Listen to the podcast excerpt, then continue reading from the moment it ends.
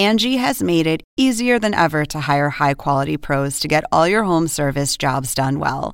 Just bring them your project online or with the Angie app, answer a few questions, and Angie will connect you with local pros who match your specific needs. Or book a service instantly at an upfront price. So join the millions of homeowners who use Angie to care for their homes and get your next home service job done well.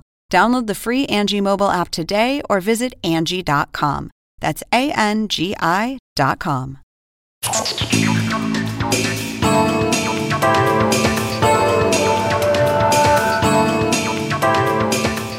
Hola, soy Andrés Oppenheimer. Gracias por estar con nosotros.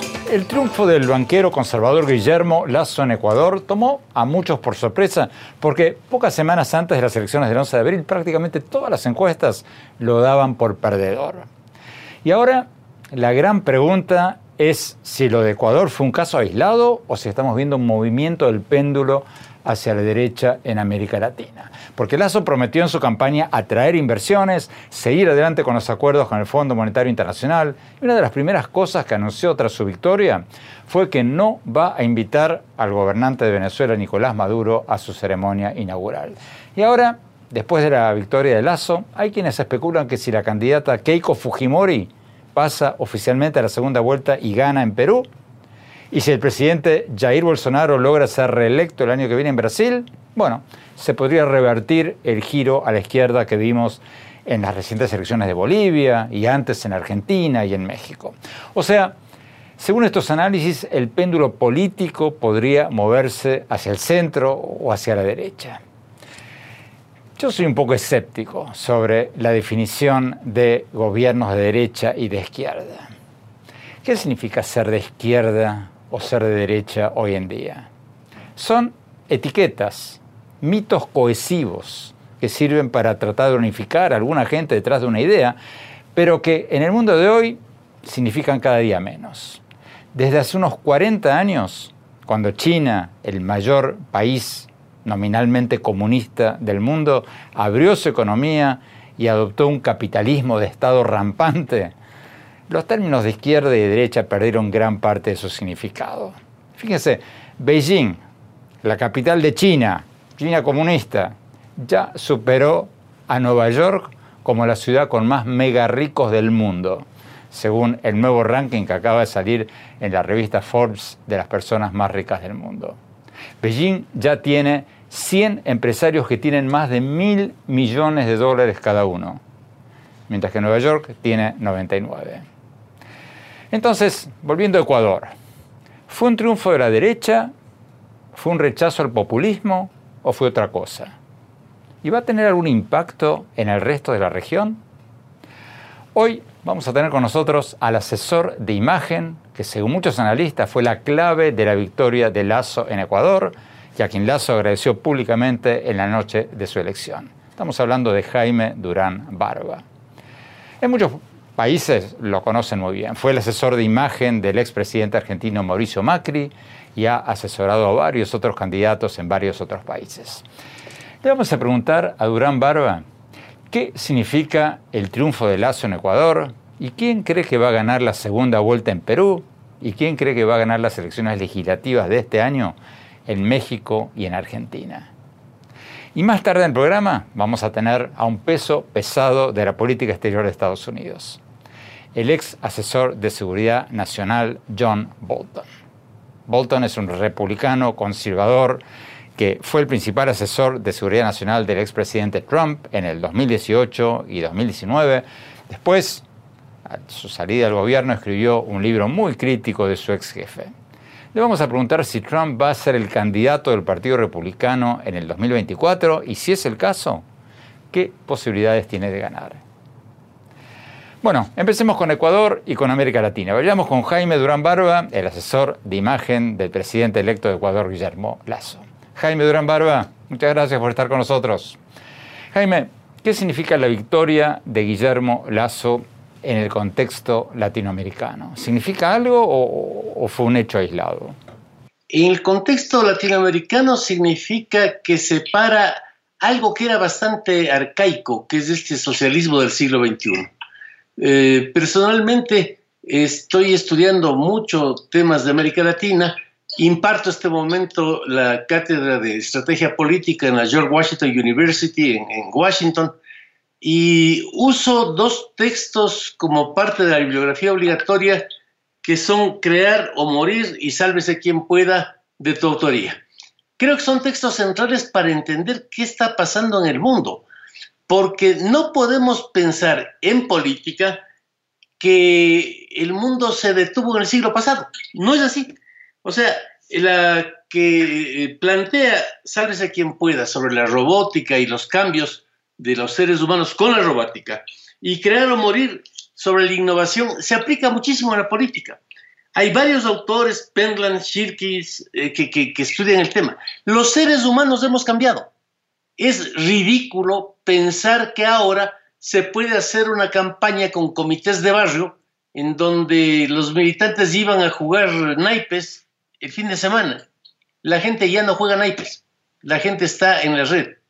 La gente se ha vuelto muy independiente, se conectan horizontalmente unos con otros sin pasar por partidos, sin pasar por organizaciones, y cada vez más hay una política difícil de entender y caótica que tiene que ver con este gran cambio de toda la sociedad. Eh, lo que hizo la campaña de Lazo fue tomar en cuenta ese cambio e ir a una relación directa de Lazo con la gente y sobre todo incitarle a la gente común a que haga la campaña. Ok, pero, pero esa relación directa con la gente que estableció Guillermo Lazo en las redes sociales, ¿se hizo con cuentas de Twitter y Facebook reales o, con cuentas falsas? Que yo sepa, no se usó cuentas falsas, no, no es esa la metodología. La metodología es encontrar lo que ahora técnicamente se llama un meme drop que funcione. ¿Qué es esto del meme drop? Antiguamente las campañas, antiguamente me refiero a mi trabajo hace cinco años, buscaba los famosos soundbites en que uno logra producir una frase, un eslogan que represente lo que la campaña comunica para hacer la campaña. Eso es creado por la élite, por los consultores, los políticos, lo que sea, y repetido por la gente. Lo último que ha venido pasando en los últimos cinco años y que ha tenido expresiones tan descomunales como la toma del Capitolio, por ejemplo, en que una serie de grupos actuaron de esa manera, es crear lo que se llama técnicamente un meme draft, que es un elemento publicitario que tiene vida propia. Entonces, la campaña crea algo. En el caso de la campaña de Lazo fue esta frase que apareció en el debate de Andrés, Andrés, no mientas otra vez. Eh, este elemento tiene una serie de, características. No es ofensivo, no es grosero, es gracioso e incita a que cualquier persona lo repita y sobre todo lo recree. ¿Qué pasó con eso? Literalmente decenas de miles de personas empezaron a jugar con esto, también a jorobarse entre ellos. Eh, oye, eh, Andrés, no mientas otra vez, oye Jaime, no mientas otra vez. Empezaron a jugar y se provocó una avalancha enorme de publicidad creada por gente que se divertía con eso. Andrés, no mientas al revés, es por el candidato rival, Andrés Arauz. Sí, sí. Eh, ahí había el antecedente de que, claro, esto viene de mucha investigación cuantitativa y cualitativa. Mucha gente, mucha gente creía que Andrés y sobre todo la gente de su partido miente con mucha frecuencia. Eh, Correa, que es su principal líder, son gente que miente, siempre están mintiendo. Ahora, una posibilidad es atacar y decirle, sos un mentiroso. Y la otra, hacer algo gracioso que permita que cuando la madre supone que el niño se ha tomado parte del vuelto de un mandado, le diga, usando el juego este, oye Andrés, no mientas otra vez. Después de la primera vuelta, cuando Lazo llegó a la segunda vuelta por un margen mínimo, todas las encuestas decían que perdía. ¿Se equivocaron nuevamente las encuestas o hubo un cambio a último momento cuando, cuando usted entró a asesorarlo? No se equivocaron las encuestas. Eh, cuando nosotros entramos a asesorar a, Guillermo, la distancia era de 20 puntos, o sea, Arauz sacaba 20 puntos más que eh, Guillermo y no parecía posible ninguna recuperación. ¿Qué pasó con Lazo? En la primera vuelta estuvo con una estrategia totalmente eh, equivocada, que le envejecía, que le volvía serio, que le volvía conservador en las formas. Eh, el planteamiento fue, vamos a hacer otro tipo de campaña que sea totalmente compatible con lo que él es. En la segunda vuelta lo que vimos es el Guillermo Lazo que en realidad existe, que es un tipo bromista, es un tipo simpático, es un tipo cercano con su familia, con los vecinos, pero que cuando hizo la primera vuelta se disfrazaba de estatua. Era un tipo serísimo, solemne, no, fatal. La segunda vuelta vimos lo que es él, un tipo cercano, capaz de conversar con eh, la enorme diversidad de personas que hay en Ecuador, un país chiquito pero con una diversidad descomunal. Entonces se le veía conversando con mujeres, con hombres, con jóvenes, con negros, con indios, eh, eh, una persona totalmente distinta. En el fondo, estas nuevas elecciones se fijan más en eso que en la propuesta, porque si alguien propone algo y no tiene credibilidad, esa propuesta rebota. Eh, el candidato ante todo tiene que ser una persona a la que los electores le vean como una persona creíble. Si no es creíble, lo que ofrezca no sirve para nada. Antes de hablar de Argentina, de México, de las próximas elecciones en Perú, sigamos con Ecuador un segundo. Lazo va a tener una minoría en el Congreso. Va a controlar poquísimas bancas. ¿Cómo va a poder gobernar? Aquí viene el otro problema de fondo que tiene que ver con esta sociedad hiperconectada. Gobernar es cada vez más difícil. Eh, ¿Por qué? Porque la gente toma iniciativas, eh, hace cosas. No es, no es la gente de antes. Antes el líder, el general Perón, el doctor Velasco Ibarra, ordenaban algo y sus seguidores lo hacían. Actualmente la gente se volvió completamente autónoma, reacciona de manera espontánea y la Internet permite que se comuniquen los semejantes. También por los algoritmos, pero también porque el internauta no es una persona neutral que entra a buscar la verdad, no. Cuando él entra a la red, se conecta con otros que piensan más o menos lo mismo o sienten más o menos lo mismo arma grupos y entonces estas manifestaciones autoconvocadas, como las que pusieron en riesgo al presidente Piñera, y yo creo que sigue el riesgo, eh, al presidente Duque de Colombia, a Moreno en Ecuador, son manifestaciones de muchos grupitos, cada uno con su propia lógica, los ecologistas, los que defienden los derechos de las mujeres, de las minorías, de lo que sea, que concurren a un sitio porque están en contra del sistema, pero no mucho más que eso. Y son muy difíciles de manejar. Eh, cuando visitó Macron eh, a, Buenos Aires, siendo presidente Macri, conversamos con su equipo. Decía, bueno, antes cuando había un conflicto en Francia, eh, usted hablaba con el Partido Comunista, con los sindicatos y buscaba una solución. Cuando somos los chalecos amarillos, ¿con quién habla? Para empezar, no hay ni siquiera una organización de chalecos amarillos. Cada uno de esos grupos tiene su propia lógica. No puede usted llegar a un acuerdo con un líder porque los otros no le hacen caso.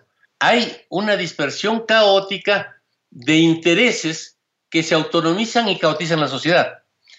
Eso está ocurriendo inevitablemente. No podemos cambiar la cosa. Entonces la gobernabilidad es complicada no tanto porque no haya acuerdos entre las élites en el Congreso para ser la mayoría, sino porque la gente tampoco hace caso a los líderes. El, hecho es el de que en la, en la sociedad hiperconectada la gente se resiste a ser representada. No quiere ser representada. Cada uno quiere hacer lo suyo. Y entonces la gobernabilidad es muy complicada si es que se conserva el viejo estilo de liderazgo. Yo creo que con un liderazgo del estilo de Alberto Fernández puede estallar Argentina. Se necesita un nuevo líder de este nuevo estilo que dialoga. Eh, como decía en su campaña Guillermo, yo más que predicar quiero escuchar. Un líder que puede escuchar a quién? A la gente más que a los líderes.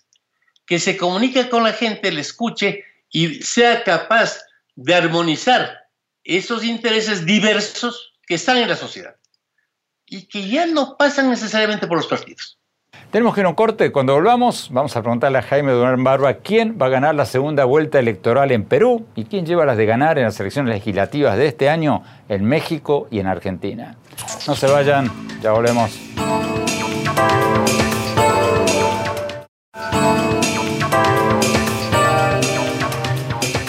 Gracias por seguir con nosotros. Estamos hablando con Jaime Durán Barba, el asesor de imagen que le ayudó a ganar al presidente electo de Ecuador, Guillermo Lazo, que venía muy atrás en las encuestas y que anteriormente fue asesor, el asesor clave del expresidente argentino Mauricio Macri y de varios otros candidatos presidenciales en toda América Latina. Sigamos con la entrevista. Jaime Durán Barba, hablemos un poco de Perú. Si la segunda vuelta en Perú es entre el candidato de extrema izquierda Pedro Castillo contra la candidata derecha Keiko Fujimori, ¿quién tiene más posibilidades de ganar? La elección peruana lo que demuestra es el colapso de la democracia representativa en Perú, que ya venía dándose. Perú es un país en el que los presidentes son estacionales, en cada estación cambian de presidente. Eh, la inestabilidad política que felizmente no ha afectado al progreso económico del país ha sido brutal. Todos los expresidentes peruanos han ido presos o alguno de ellos, lamentablemente, hasta se suicidó. Es una sociedad que está caotizada. El hecho de que hasta el final eh, no hubiese candidatos que superen el 10%, sino por muy poquito, eh, es brutal. Hay una dispersión de candidatos gigantesca, muchísimos candidatos. Keiko sigue representando un fujimorismo que es anacrónico. No podemos seguir discutiendo eh, lo que pasó con Fujimori con una mayoría de electores que no tienen idea de quién fue Fujimori. O sea, el tiempo pasa. Es lo que le pasó al socialismo del siglo XXI.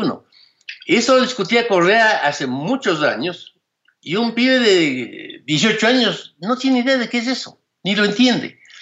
En Perú hay esa dispersión. Está Hernando de Soto, un sociólogo al que yo leía cuando era estudiante universitario en Argentina. O sea, eh, es una dispersión total. No hay la posibilidad de decir, bueno, estos son más del APRA, estos son más de Acción Popular, porque incluso el candidato de Acción Popular no es de Acción Popular, no representa a Fernando Belaúnde. Son grupitos pequeños que se unen por encontrar unos puestos, pero no hay un proyecto nacional en ningún candidato peruano, en ninguno. Está Verónica por su lado, una candidata de izquierda, inteligente, académica. Esto es un, es un caos lo que hay en Perú.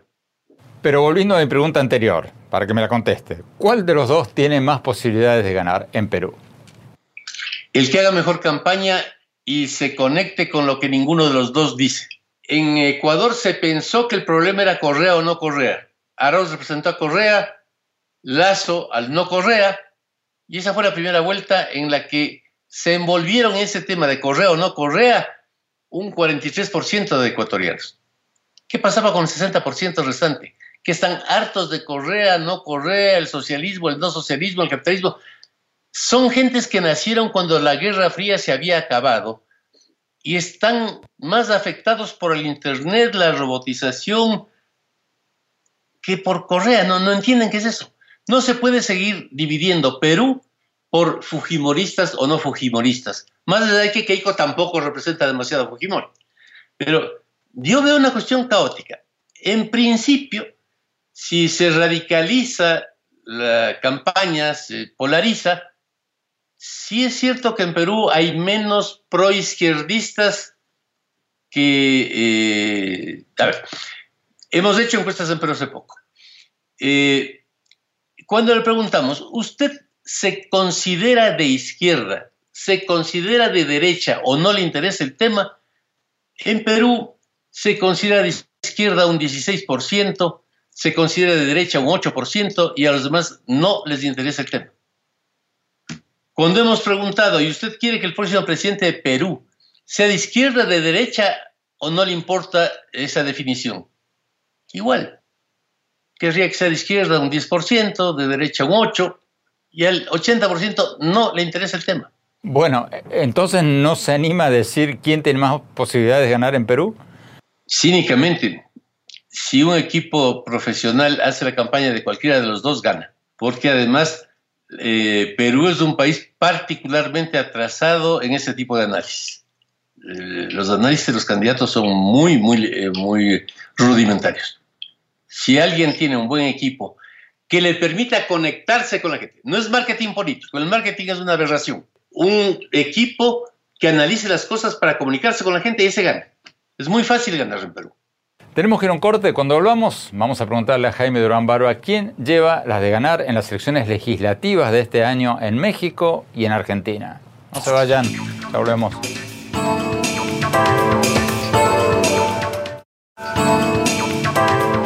Gracias por seguir con nosotros. Estamos hablando con Jaime Durán Barba, el gurú político, el asesor de imagen que le ayudó a ganar al presidente electo de Ecuador, Guillermo Lazo, que antes había sido el asesor clave del expresidente argentino Mauricio Macri y varios otros políticos latinoamericanos. Jaime Durán Barba, hablemos un poco de las elecciones legislativas de octubre en Argentina. ¿Va a ganar el gobierno de Alberto Fernández y Cristina Fernández de Kirchner o, o la oposición? Hoy, hoy por hoy. Hoy por hoy, y con poco, la oposición, si está unificada, lo cual es a la vez una ventaja y un problema. Eh, no hay duda de que el gobierno de Fernández ha decepcionado, a ver, estadísticamente es un, a un 20% de quienes votaron por él. No esperaban esto.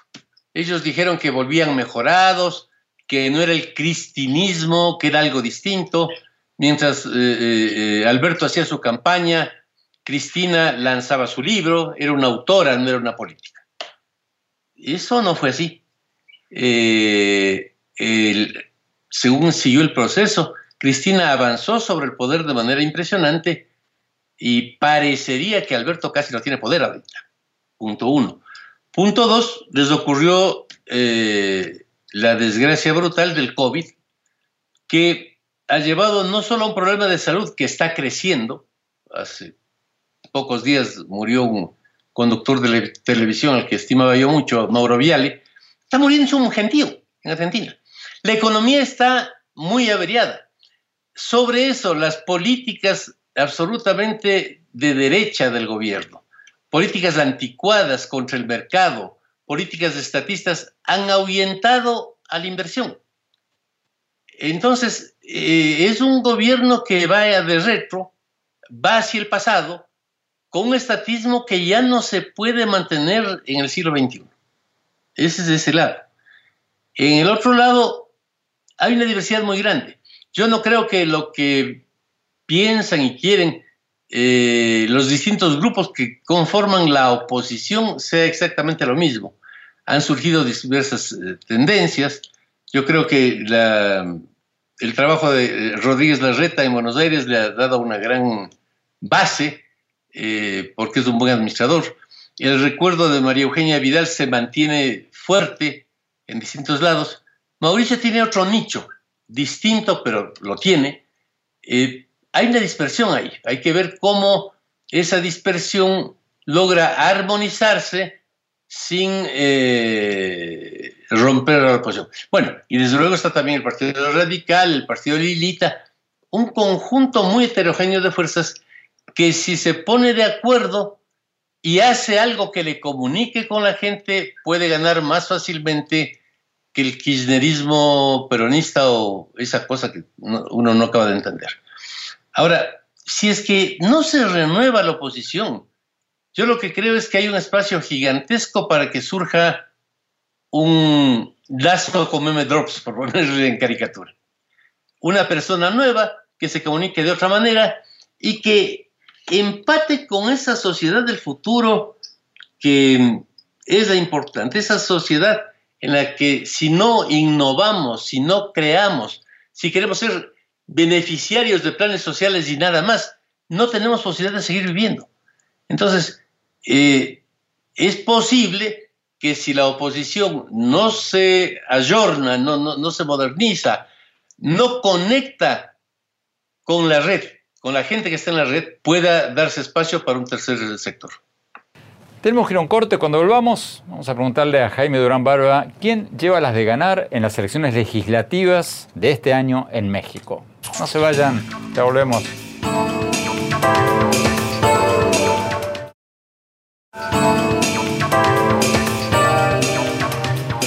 Gracias por seguir con nosotros. Estamos hablando con Jaime Durán Barba, el asesor de imagen, el gurú político que le ayudó a ganar al presidente electo de Ecuador, Guillermo Lazo, que antes había sido el asesor clave del expresidente argentino Mauricio Macri y varios otros candidatos presidenciales en toda la región.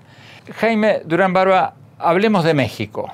En junio va a haber importantísimas elecciones legislativas en México. Hoy por hoy lleva las de ganar el gobierno de López Obrador o no? Absolutamente. En México se dio un fenómeno muy peculiar y es que en las últimas elecciones eh, López Obrador hizo algo, si queremos, un poco extraño. Al fundar Morena, que es el Movimiento de Renovación Nacional, un nombre inteligente porque hace alusión a muchas cosas. También en la cultura mexicana, la morena es la Virgen de Guadalupe, la Virgen Morena. Eh, tiene una serie de connotaciones, eh, no solo la denotación, pero connotaciones. Eh, Andrés hizo Morena un movimiento enfrentado a todos los partidos, centralmente al PRI, que fue el partido dominante en el país durante mucho tiempo, al PAN y también al PRD, que fue el partido que lideraba el propio López Obrador. Fue en realidad un movimiento antipartidos, anti todos los partidos. Y el discurso de López Obrador ha sido ese, un partido de basta de políticos. Curiosamente siendo el mismo un político. Pero eh, de hecho el choque con el PRD le ayudó a autenticar esa posición antipartidos.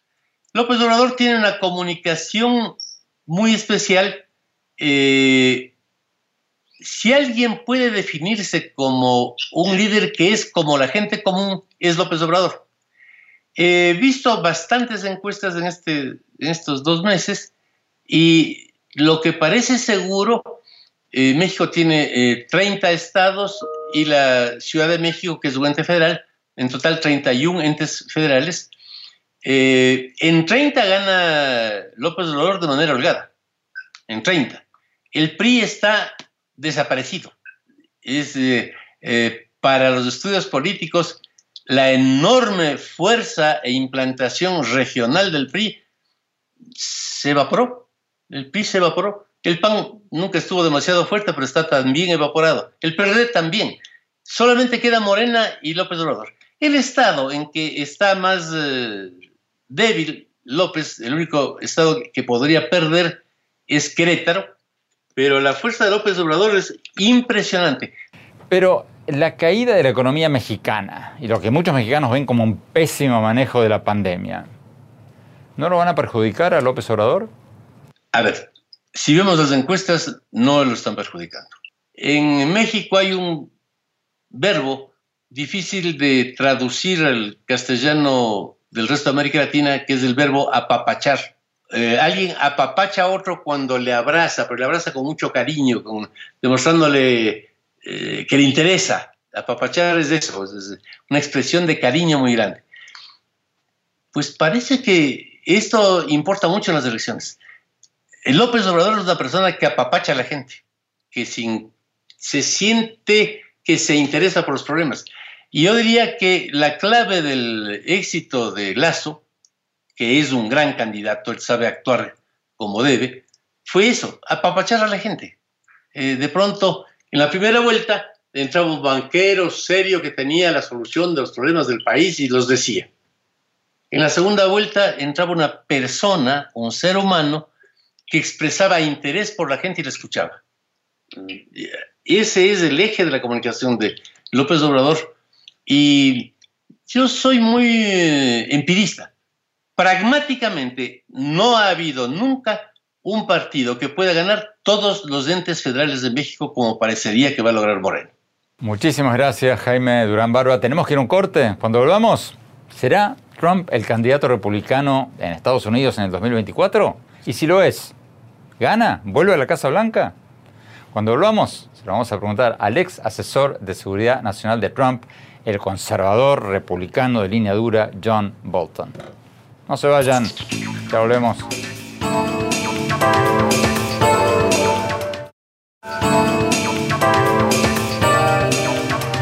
Gracias por seguir con nosotros. El expresidente Donald Trump está expulsado de Twitter, expulsado de Facebook, pero ya está empezando a hacer discursos públicos y atacar al gobierno del presidente Joe Biden. ¿Estamos viendo el comienzo de su campaña para las elecciones de Estados Unidos del 2024? ¿O son fuegos artificiales para tratar de mantener su influencia en el Partido Republicano? Se lo pregunté días atrás a John Bolton, el ex asesor de seguridad nacional de la Casa Blanca durante el gobierno de Trump en el 2018 y 2019. Bolton es un peso pesado en la política exterior de Estados Unidos, por lo menos entre los sectores conservadores republicanos. Después de salir de la Casa Blanca del gobierno de Trump, escribió un libro muy crítico de su ex jefe. Veamos lo que nos dijo.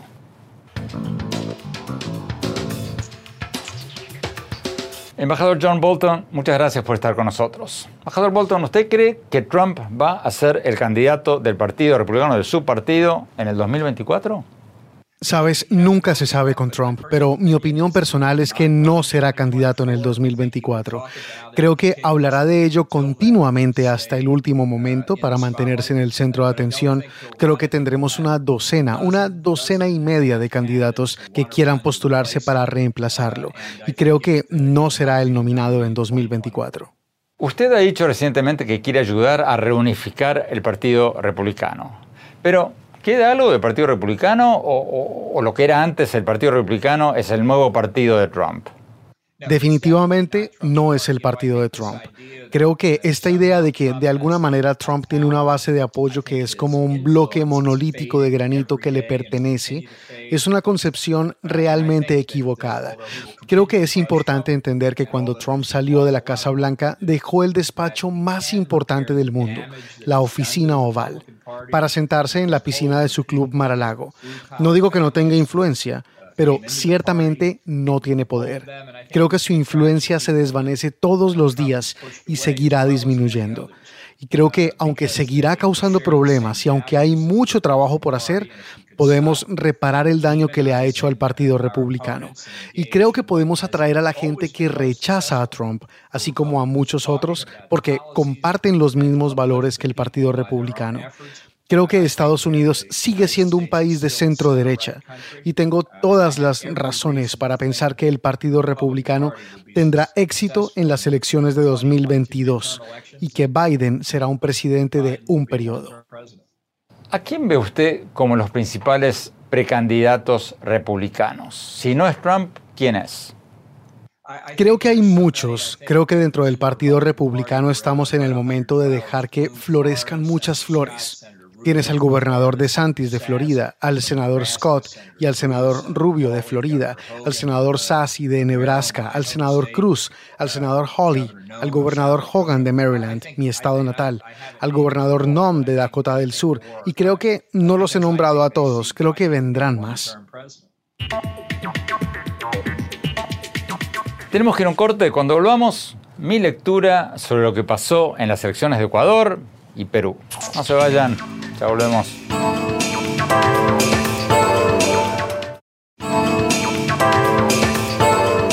Gracias por seguir con nosotros. Se vienen cambios en el mapa político latinoamericano tras la victoria del presidente electo Guillermo Lazo en Ecuador. Hace algunos meses, muchos especulaban que el péndulo político latinoamericano estaba girando hacia la izquierda, tras los triunfos de los candidatos de izquierda o autoproclamados progresistas en Bolivia y antes en Argentina y en México. Pero ahora, con la victoria de Lazo en Ecuador, muchos especulan que el péndulo podría estar girando a la derecha. Lazo es un ex banquero conservador que prometió en su campaña traer inversiones, respetar los acuerdos con el Fondo Monetario Internacional. una de las primeras cosas que dijo tras su victoria fue decir que no va a invitar al gobernante venezolano Nicolás Maduro a su ceremonia inaugural. Pero, ¿va a significar eso un giro a la derecha? en toda la región o en parte de la región? Como les decía al principio del programa, yo no creo mucho en las etiquetas de derecha e izquierda, porque hoy día significan poco y nada. ¿Qué es la izquierda? China, nominalmente, es el mayor país comunista del mundo. Pero muchos de quienes hemos ido a China varias veces vemos a ese país como uno de los más capitalistas del mundo. Capitalismo de Estado o capitalismo sin derecho de huelga, llámenlo como quieran, pero capitalismo rampante. Como les contaba antes, la semana pasada la revista Forbes anunció su nuevo ranking de los hombres más ricos del mundo y resulta que ya hay más billonarios en Pekín que en Nueva York.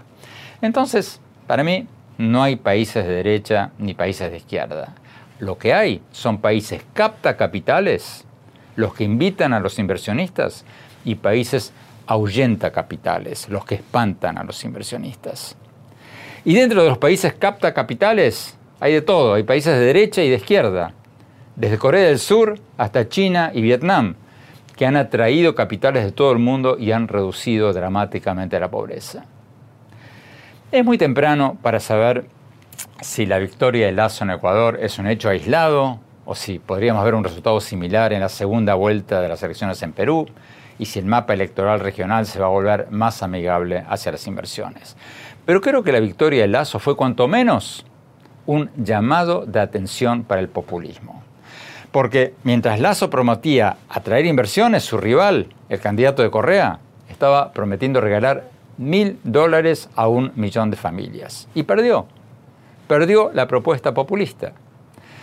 ¿Será que la gente se está dando cuenta que el populismo es pan para hoy y hambre para mañana?